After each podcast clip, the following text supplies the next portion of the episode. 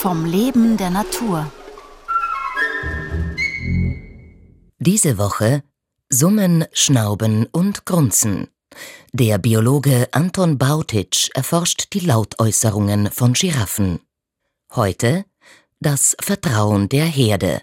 Ich war erst vor kurzem in Südafrika, um Tonaufnahmen zu machen mit direkten Verhaltensbeobachtungen, sowohl untertags als auch in der Nacht. Die Schwierigkeit ist, dass Giraffen eher scheue, schüchterne Tiere sind. Das heißt, man muss sich ihr Vertrauen ein bisschen verdienen. Das heißt, das sieht dann so aus, dass ich so die ersten zwei, drei Wochen den Tieren nicht von der Pelle gerückt bin. Also man nähert sich an, sie sind scheu, sie flüchten dann, nehmen an Distanz von einem zu. Und irgendwann einmal kommt dann der Durchbruch. Ich stand dann plötzlich inmitten einer Herde und es hat sie nicht wirklich gestört, dass ich dort war. Sie haben dann weiter gefressen. Ein bisschen Skepsis ist immer dabei gewesen, aber die ist dann auch immer stetig weniger geworden. Und wenn man das geschafft hat, kann man dann wirklich mit der Arbeit beginnen. Man folgt ihnen mit dem Mikrofon, man steht dort, wartet auf Lautäußerungen untertags.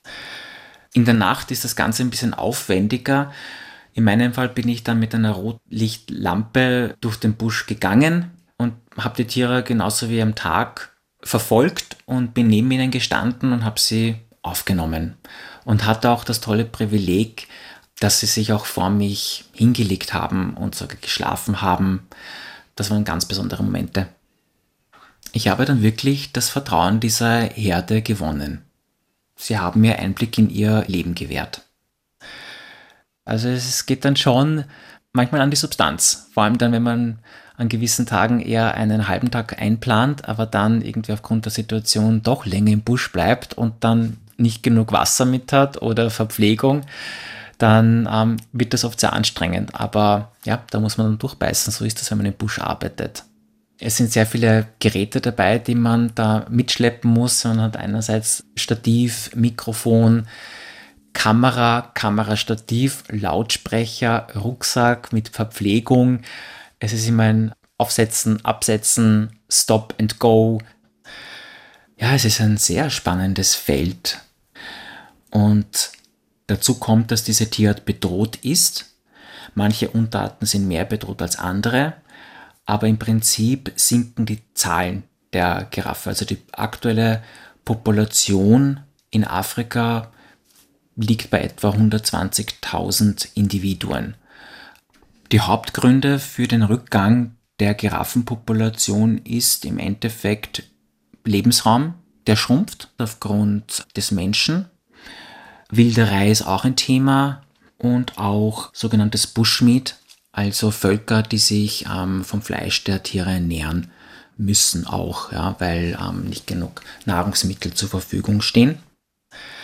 Giraffen haben jetzt kein Revierverhalten, so wie man das von Großkatzen kennt. Das sind jetzt keine territorialen Tiere, aber sie haben sogenannte Aktionsräume und die können schon 25 Quadratkilometer erfassen. Und um auf den Rückgang des Lebensraumes dieser Tiere zurückzukommen, kann man sich eigentlich gut vorstellen, dass wenn das Habitat von 25 Quadratkilometer auf vielleicht 5 Quadratkilometer zurückgeht, dann ist das ein Problem.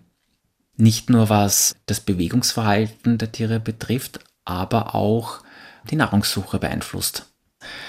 In den letzten 30 bis 40 Jahren ist der Bestand auch um 30 bis 40 Prozent gesunken, also drastisch.